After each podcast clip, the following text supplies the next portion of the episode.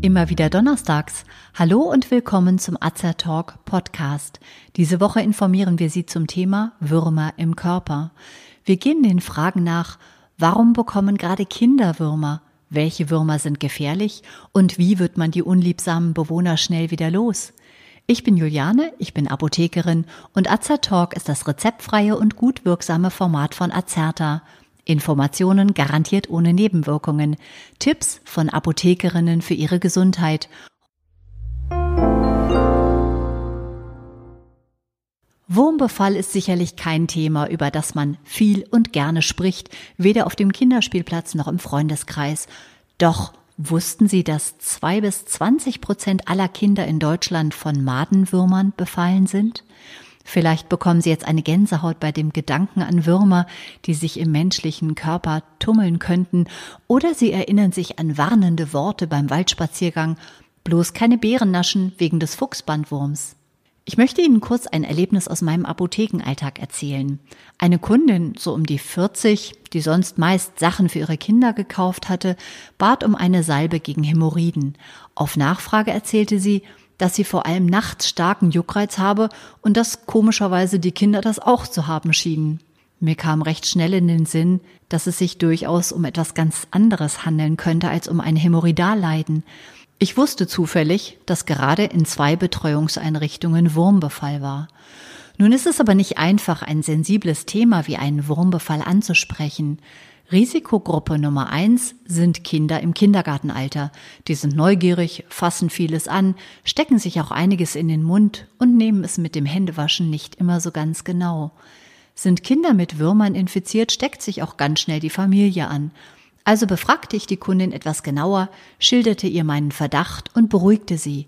In Deutschland sind Wurmerkrankungen meist ungefährlich und man kann sie mit der entsprechenden Behandlung und sorgfältiger Hygiene schnell in den Griff bekommen. Denke ich selbst an Würmer, so habe ich direkt einen schönen, dicken Regenwurm vor Augen, der netterweise mein Gemüsebeet auflockert und gleichzeitig düngt. Würmer, die bei Menschen Erkrankungen des Magen-Darm-Trakts oder auch anderer Organe wie Leber, Lunge oder gar Gehirn hervorrufen können, gehören allerdings zu anderen Wurmfamilien als die Regenwürmer. Hier handelt es sich um Saugwürmer, Bandwürmer und Fadenwürmer. Madenwürmer, von denen in Deutschland viele Kinder betroffen sind, gehören zu den Fadenwürmern. Weltweit sind etwa 150 Würmer bekannt, die den Menschen befallen und Erkrankungen auslösen können.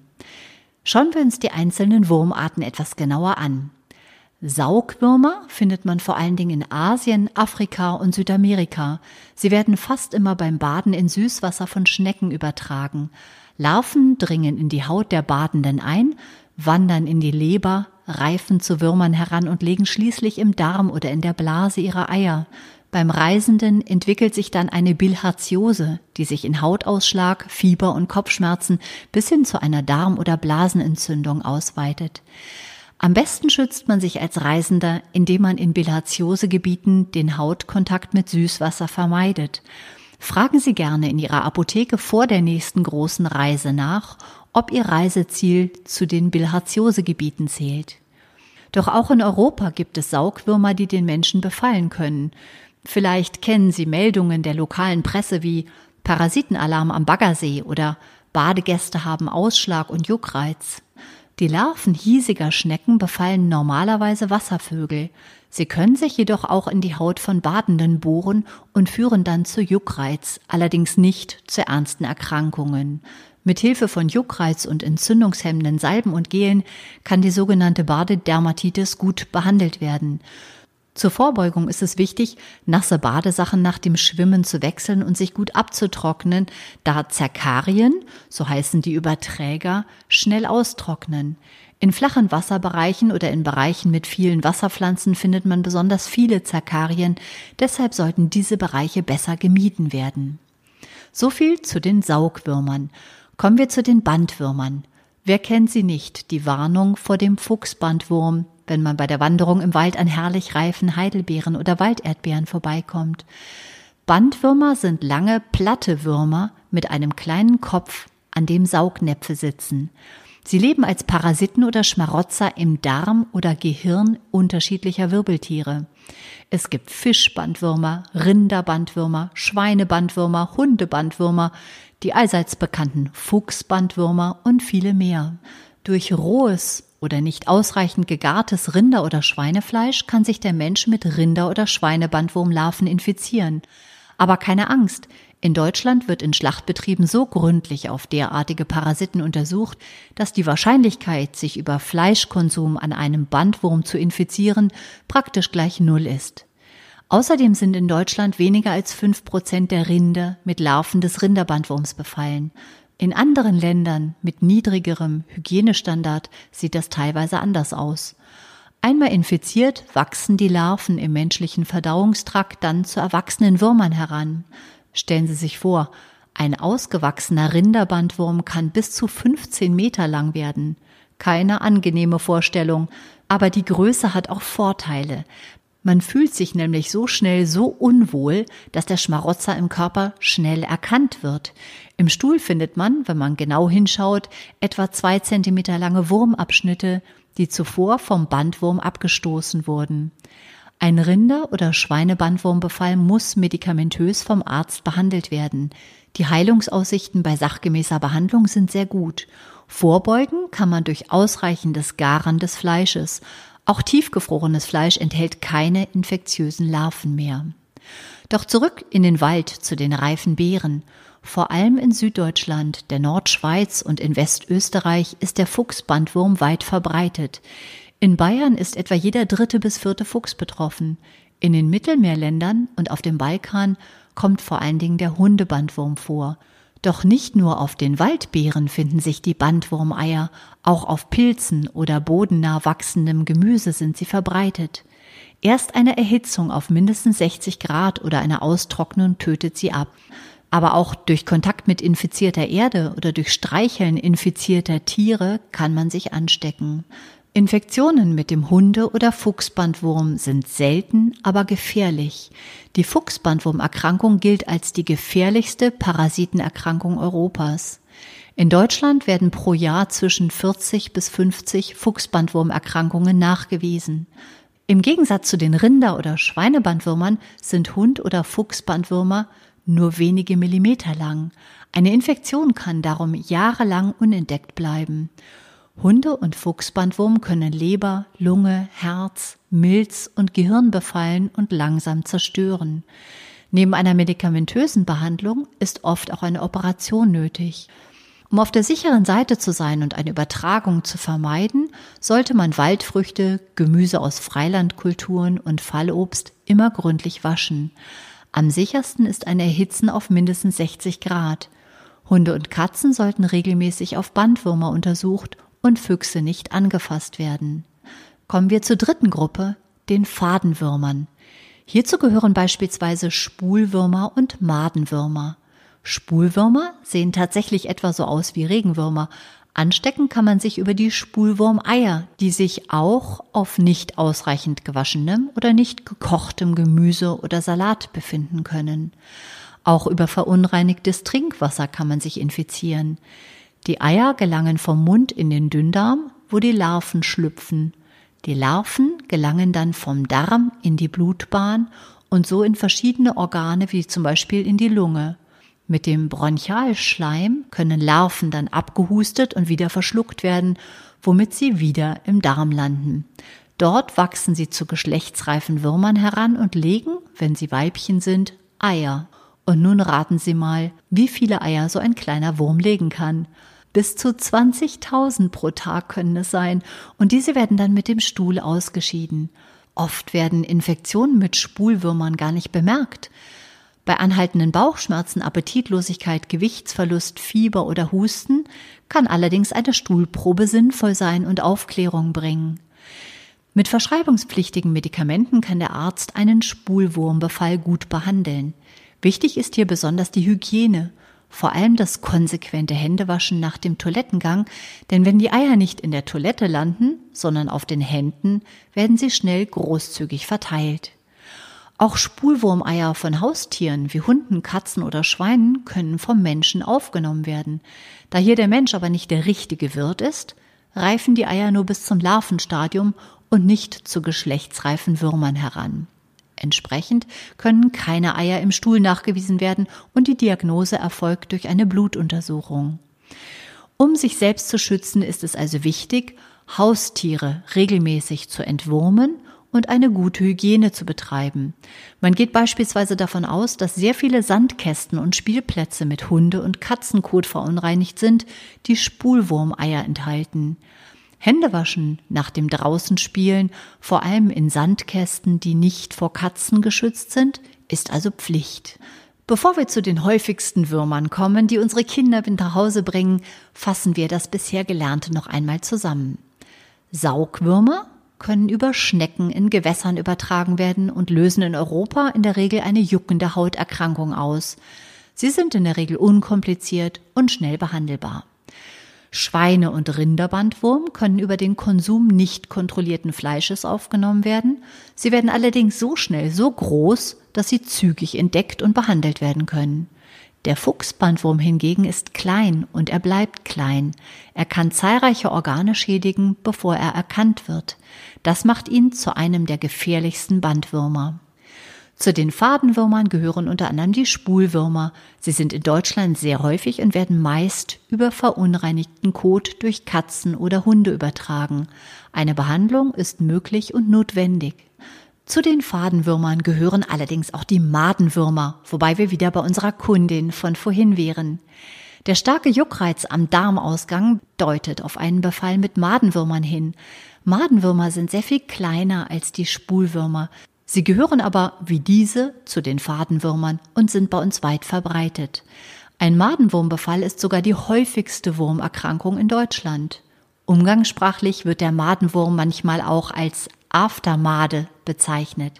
Die Maden sind mit bloßem Auge gerade noch so zu erkennen, haben eine weiß-beige Farbe und bewegen sich wurmartig kriechend. Madenwürmer befallen nur den Menschen, somit scheiden Haustiere als Überträger aus. Am häufigsten sind Kindergarten- oder Grundschulkinder betroffen. Sie nehmen Madenwurm-Eier über den Mund auf, dann entwickeln sich innerhalb von zwei bis drei Wochen im Darm die Larven und anschließend geschlechtsreife Würmer. Weibchen wandern vorwiegend in der Nacht, wenn der Mensch ruht, an den Darmausgang, also an den After, und legen dort ihre Eier ab. Sie kriechen dafür sogar ein wenig aus dem Darm heraus und kleben die Eier mit einer klebrigen Substanz an die menschliche Haut um den After herum. Die Eier brauchen zur Reifung nämlich Sauerstoff und außerdem möge sich der Mensch bitte ausgiebig kratzen, und damit für die Weiterverbreitung der kleinen Spezies sorgen. Jedes Individuum strebt nach Ausweitung des Lebensraums, so ist das nun mal. Diese mikroskopisch kleinen Eier findet man dann auch in der Bettwäsche, in körpernaher Kleidung und nach dem Kratzen unter den Fingernägeln und an den Fingern. Eine unappetitliche Vorstellung. Dann kleben sie also auf Händen und später auf Spielsachen und werden wieder vom selben oder vom nächsten Wirt verschluckt. Auf diesem Weg übertragen sich die Eier auch auf andere Familienmitglieder oder auf Freunde in der Kindergartengruppe. Ein Nachweis der Eier gelingt mit einer Methode, die auch Tesa-Abstrich genannt wird. Das Wurmweibchen kriecht ja, wie wir schon sagten, nachts aus dem Darm, um ihre klebrigen Eier um den After herum abzulegen. Am Morgen vor dem ersten Stuhlgang wird ein Streifen durchsichtiges Klebeband auf die Haut am Darmausgang, also in der Po-Falte aufgeklebt und dann wieder abgezogen, sodass die Wurmeier daran haften bleiben. Man kann den Tesafilm dann beispielsweise in einem Schraubglas mit zum Arzt nehmen. Dort lassen sich die Wurmeier unter dem Mikroskop nachweisen. Es ist ganz wichtig, den Klebestreifen nicht schon am Abend, sondern erst am Morgen auf die Haut in der Po-Falte zu drücken und anschließend abzuziehen. Würde man ihn bereits am Abend aufkleben, könnten die Eier auf der äußeren, glatten Seite abgelegt werden, was zum Abrutschen und damit zu einer Verteilung der Eier im Bett führen kann. Außerdem würde man, wenn die Eier auf der glatten Seite haften, die Eier beim Abziehen des Streifens auf die Hände übertragen und damit weitertragen. Auf den sogenannten TESA-Abstrich folgt dann die Diagnostik durch den Arzt. Wurde eine Infektion nachgewiesen, kann mit geeigneten Medikamenten behandelt werden. Wichtig ist hier, dass die Wurmkur bei allen Familienmitgliedern durchgeführt wird. Enge Kontaktpersonen wie beispielsweise Freunde aus dem Kindergarten sollten auch informiert werden. Ein Wirkstoff, der häufig zur Behandlung eines Madenwurmbefalls eingesetzt wird, ist Pyrvinium. Dieser Wirkstoff hemmt die Aufnahme von Glucose in die Würmer. Glucose ist ein Zucker und den benötigen die Würmer sehr dringend. Ohne den Zucker sterben sie ab. Der Wirkstoff Pyrvinium ist nicht rezeptpflichtig und ist in Form von Dragees und einer flüssigen Suspension auf dem Markt. Er ist für Kinder ab drei Jahren, in der flüssigen Form schon ab einem Jahr zugelassen. Üblicherweise wird nur eine einzige Dosis eingenommen, die dann nach zwei bis vier Wochen wiederholt wird. Nach der einmaligen Behandlung ist der Darm eigentlich schon saniert und von Würmern befreit. Da sich jedoch im Haushalt noch Madenwurmeier befinden könnten, die noch bis zu drei Wochen infektiös sind und gegebenenfalls nach der Erstbehandlung verschluckt werden, wird dringend empfohlen, nach zwei bis vier Wochen eine Wiederholungsbehandlung durchzuführen, um die aus den nachträglich verschluckten Eiern geschlüpften Würmer zu erwischen. Der Wirkstoff Pyrvinium wird schon lange eingesetzt und ist gut verträglich. Ich hatte unserer Kundin empfohlen, sich ärztlich untersuchen zu lassen, den Teserabstrich am Morgen zu machen und das Arzneimittel nach der ärztlichen Diagnose bei uns abzuholen. Zusätzlich gab ich ihr schon mal den Hinweis, dass das Arzneimittel den Stuhl hellrot färbt und dass diese Verfärbungen aus Textilien nicht auswaschbar sind. Es empfiehlt sich das Einlegen einer Slip-Einlage als Vorlage für den After. Was ist noch wichtig, um Madenwürmer loszuwerden? Extrem wichtig sind konsequent durchgeführte Hygienemaßnahmen, häufiges Händewaschen, vor allem vor jeder Mahlzeit und nach dem Stuhlgang, regelmäßiges Schneiden der Fingernägel, kein Nägelkauen, enges Wickeln von Wickelkindern, damit die Kinder keine Möglichkeit haben, sich am Po zu kratzen, und tägliches Wechseln der Unterwäsche. Am Tag nach der Einnahme der Einmaldosis des Medikaments gegen den Wurmbefall empfiehlt es sich, die Bettwäsche zu wechseln und, wie die Unterwäsche auch, bei mindestens 60 Grad zu waschen. Jedes Familienmitglied benutzt strikt nur sein eigenes Handtuch. Spielsachen sollten gründlich mit heißem Wasser und Seife, Kuscheltiere möglichst bei 60 Grad gewaschen werden. Denn, Achtung, Madenwurmeier können bei Raumtemperatur bis zu drei Wochen ansteckend bleiben. Sie sind so klein, dass sie theoretisch mit dem Staub aufgewirbelt und verschluckt werden können. In der Praxis spielt diese Art der Übertragung allerdings nur bei Krabbelkindern eine Rolle. Leben also Krabbelkinder im Haushalt, gehört sorgfältiges Staubsaugen, möglichst ohne Staubverwirbelungen, zu den Hygienemaßnahmen. Zwei Dinge sind mir abschließend als Apothekerin noch wichtig zu erwähnen. Erstens ist ein Madenwurmbefall kein Hinweis auf einen Haushalt mit schlechter Hygiene. Madenwürmer kommen in allen sozialen Schichten vor. Es besteht also keinerlei Anlass, sich zu schämen, wenn man in der Apotheke oder in der Arztpraxis vom Befall des eigenen Kindes mit Würmern berichtet. Und zweitens müssen auch bei diesem Thema die Grenzen der Selbstmedikation beachtet werden. Auch wenn es rezeptfreie Medikamente gegen Madenwürmer in der Apotheke gibt, ist bei einem ersten Auftreten immer der Kinder- oder Hausarzt zu Rate zu ziehen. Auch wenn Blut im Stuhl oder Urin auftritt, wenn über einen längeren Zeitraum unspezifische Bauchschmerzen bestehen oder wenn bei Reiserückkehrern unerklärliche Allgemeinbeschwerden oder Fieber auftreten, ist der Gang zum Arzt immer anzuraten. Wir hoffen, dass wir mit dieser Episode dazu beitragen konnten, Ihr Wissen zum Thema Humanpathogene, also den Menschen krank machende Würmer, zu stärken und dass Sie Ihren Ekel vor einem Wurmbefall verloren haben in der Erkenntnis, dass es für alle Wurmerkrankungen eine geeignete Behandlungsmethode gibt und dass jeder betroffen sein kann. Wissen sollte man nur, worauf man achten sollte.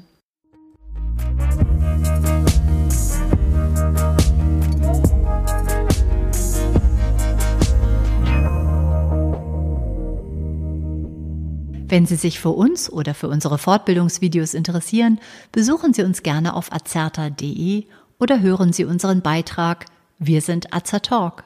Wir weisen darauf hin, dass dieser Beitrag und unser Podcast allgemein kein Ersatz für eine persönliche Beratung bei einem Arzt oder Apotheker darstellt, dass er keine Therapie ersetzt und lediglich der Information dient. Thematisch erhebt der Podcast keinen Anspruch auf Vollständigkeit. Vielen Dank fürs Zuhören, empfehlen Sie uns gerne weiter und bis zum nächsten Donnerstag. Bleiben Sie gesund und informiert.